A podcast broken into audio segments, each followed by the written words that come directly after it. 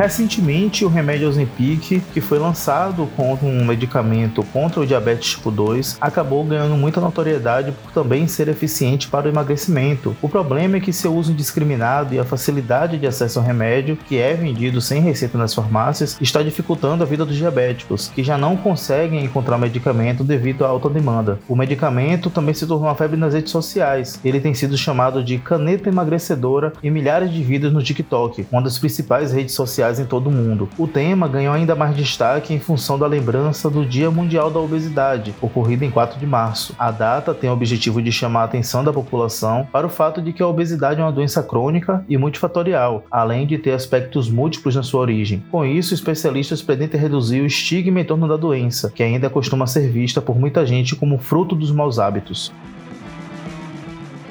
E para entender os riscos tanto da automedicação do remédio Ozempic como da obesidade, é que esta edição do podcast do portal Muita Informação vai ouvir a médica endocrinologista doutora Amana Brito. Ela faz parte do núcleo de obesidade do Centro de Referência Estadual para Assistência ao Diabetes e Endocrinologia, o CEDEBA, além de atender na Clínica Cardiológica da Pituba e no Centro de Diagnóstico Integrado da Bahia, o CEDIBA. Seja bem-vinda, doutora Amana.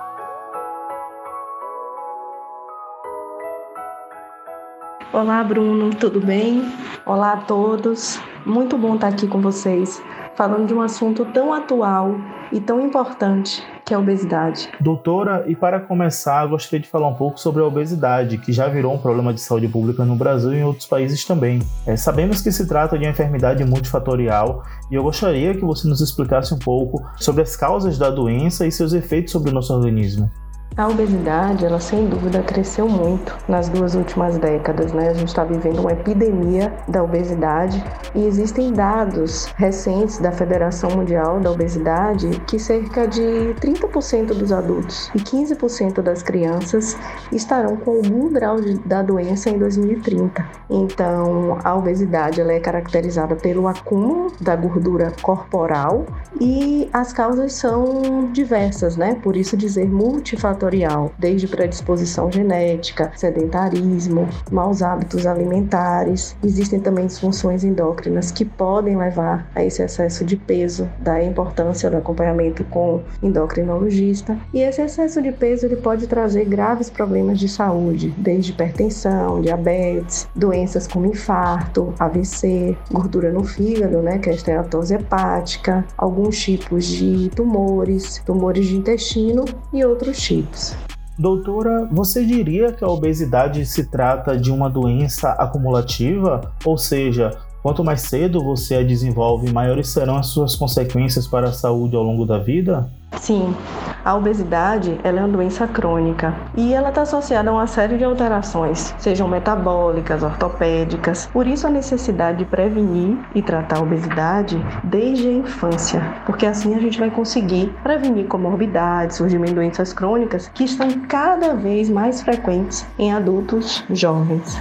Doutora, um outro ponto importante é falar sobre a questão da obesidade infantil. Quais orientações que você dá para os pais? Que alimentos devem ser negados ou ao menos controlados na dieta das crianças? Os cuidados com as crianças e adolescentes, eles começam desde muito cedo, desde a amamentação exclusiva até a introdução alimentar, né? O cuidado em não fornecer doces e alimentos açucarados para crianças com menos de dois anos, isso realmente tem que ser evitado. E sempre lembrar que a criança ela é fruto do meio, né? Ela, ela reflete muito o que ela vê em casa. Então sempre sentar à mesa, comer comida de verdade, como a gente fala, é arroz, feijão, frutas, legumes, deixar guloseimas, sobremesas, para são exceções. Não fazer disso uma, uma rotina. E sempre incentivar a prática de atividade física e atividades que levem ao maior gasto energético, né? O brincar principalmente se for brincar ao ar livre, é, jogos, é, atividades que levam um gasto energético maior e sempre evitar o, sedentarismo.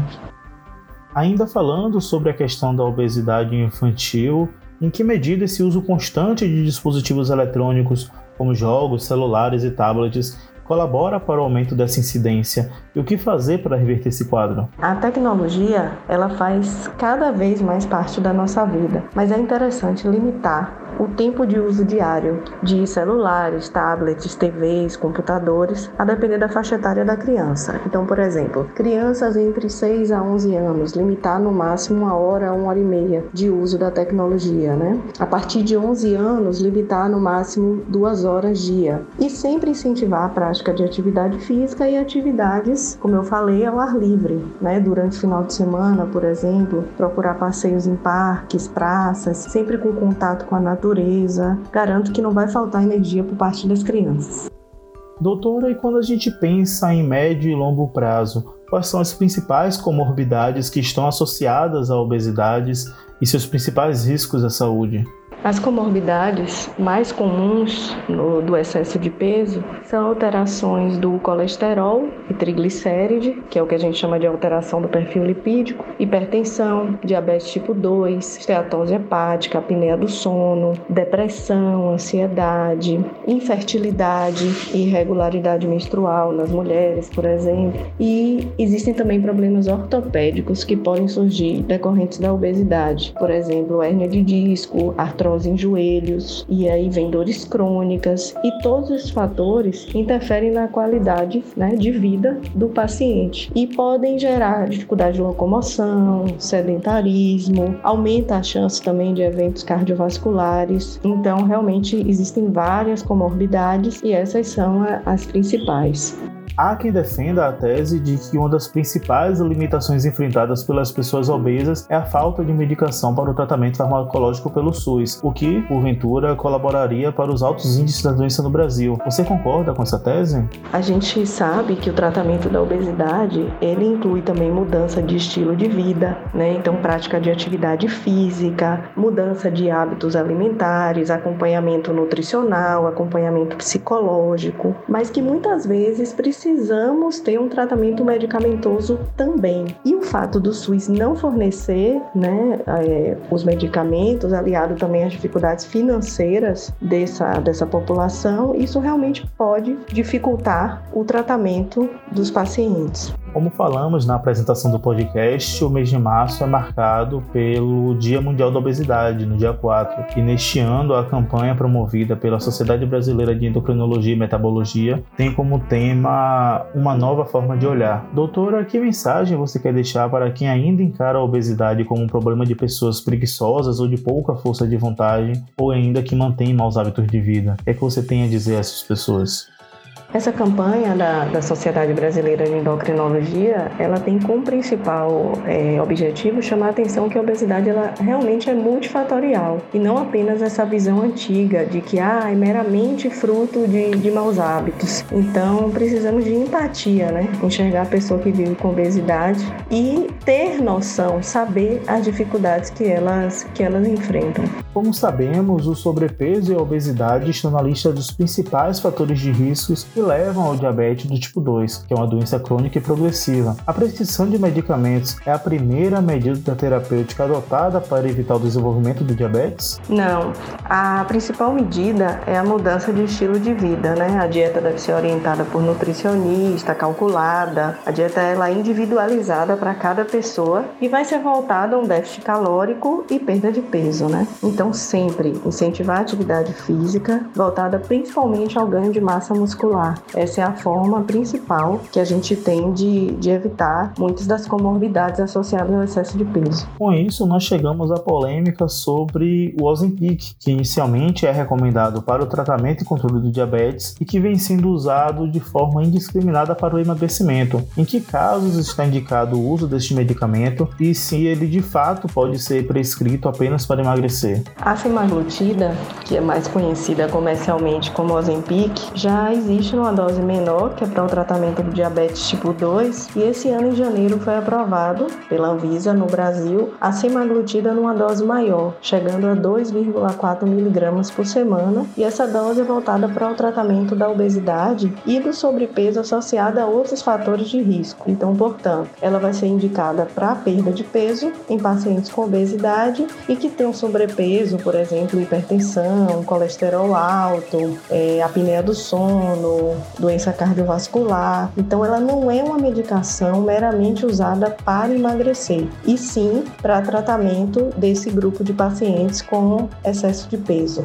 Quando falamos nos casos de pacientes com pré-diabetes e sobrepeso, em que medida a prescrição de Ozempic pode prevenir o desenvolvimento do diabetes? A semaglutida, ela age de forma semelhante a um hormônio, que é o GLP-1, que é produzido no intestino, e ele vai sinalizar ao cérebro que estamos alimentados. Então, é uma substância que vai dar uma sensação, né, vai conferir saciedade. Essa substância, ela age também aumentando a secreção de insulina, inibindo a secreção de glucagon, vai também diminuir a produção hepática de glicose e tudo isso vai levar ao quê? A uma melhora nos níveis de açúcar do sangue. Então, a semaglutida ela vai conferir saciedade e vai melhorar o metabolismo de, de glicose. Doutora, muitas pessoas têm usado as injeções do Ozempic de forma fracionada, ou seja, diariamente, sob o argumento de que seu uso semanal causaria mais enjoo. Esse tipo de atitude faz sentido para você?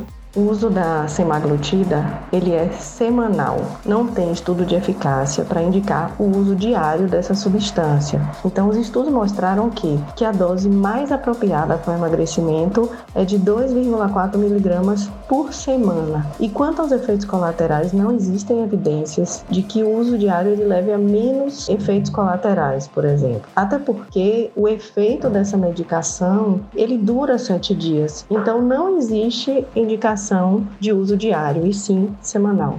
Doutora, nós falamos dos enjoos, mas ainda sobre os efeitos colaterais, Quais são os mais comuns com uso constante do Ozempic? Os mais comuns são os efeitos gastrointestinais, por exemplo, náusea, vômito, dor no estômago, constipação. Mas se usado de forma incorreta, pode levar até sintomas mais graves, né? Por exemplo, diarreia, desidratação, infecção do local de aplicação, né? Se não for trocado corretamente a, a agulha. E mais raramente, em, em casos mais graves, até uma, uma pancreatite. Uma outra importante questão relatada por muitos muito desses pacientes é o chamado efeito sanfona, ou seja, uma vez em que o uso do Ozempic ele é suspenso, os ponteiros da balança voltam a subir. Você acredita que esse resultado reforça o argumento de que a perda de peso é mais uma questão de reeducação alimentar do que propriamente do uso indiscriminado de medicamentos? Veja bem, o tratamento medicamentoso ele é mais uma ferramenta para o controle da obesidade, deve estar sempre associado à mudança de, de estilo de vida. Então não é um efeito sanfona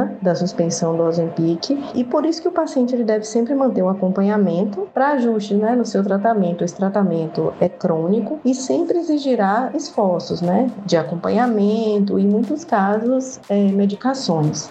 Doutora, uma outra queixa bastante frequente é o chamado rosto Ozempic, que são os casos de pacientes que apresentam envelhecimento facial devido a essa perda de gordura causada pelo uso do medicamento. Esse é um efeito inevitável ou ele de fato mostra o resultado do uso inadequado desse tipo de remédio? Não é um efeito colateral exclusivo do Ozempic. Essa é uma consequência da perda de gordura corporal que acontece também na face, levando a uma flacidez como consequência do tratamento da obesidade em geral e não associada exclusivamente à medicação. Para finalizarmos, a gente gostaria de mais uma vez falar sobre essa questão do acesso livre ao Ozempic, que é vendido sem receita nas suas farmácias e que está prejudicando os diabéticos que não estão mais encontrando remédio nos estabelecimentos. É, sabemos também que a facilidade na compra vem ampliando seu uso por quem deseja perder de 2 a 3 quilos, que é uma situação muito frequente entre mulheres jovens e adolescentes. Eu gostaria de saber qual a orientação que você dá a essas pessoas em torno desse uso indiscriminado. Meu alerta, né, que a pessoa que deseja emagrecer, ela deve sempre procurar um endocrinologista para fazer uma avaliação de suas condições clínicas, saber se existe indicação do uso, né, de, de medicações e nunca esquecer que os remédios só devem ser usados sob prescrição médica e acompanhamento. Nunca fazer uso de medicações por conta própria e devemos evitar o uso indiscriminado de determinados medicamentos, sabendo dos danos que a gente pode provocar na nossa saúde saúde. E antes de encerrar, gostaria de agradecer a doutora Amanda pela participação nesta edição do podcast do portal Muita Informação. É sempre o nosso objetivo levar informação de qualidade para os nossos ouvintes, para os nossos leitores, e com certeza essa foi mais uma edição em que isso foi possível. Por isso, agradeço a doutora pela participação claro, já deixo o convite para que em outras oportunidades possa estar de novo aqui com a gente. Um abraço, doutora Mana. Bruno, gostaria de, de, agradecer pela oportunidade de falar sobre um assunto tão interessante que é a obesidade e tão importante que a gente divulgue informações sérias, né, para minimizar o preconceito e ter mais empatia pelas pessoas que vivem com obesidade. Eu me coloco à disposição para outras entrevistas e esclarecimentos. Muito obrigada. Siga a gente nas nossas redes sociais e até o próximo podcast.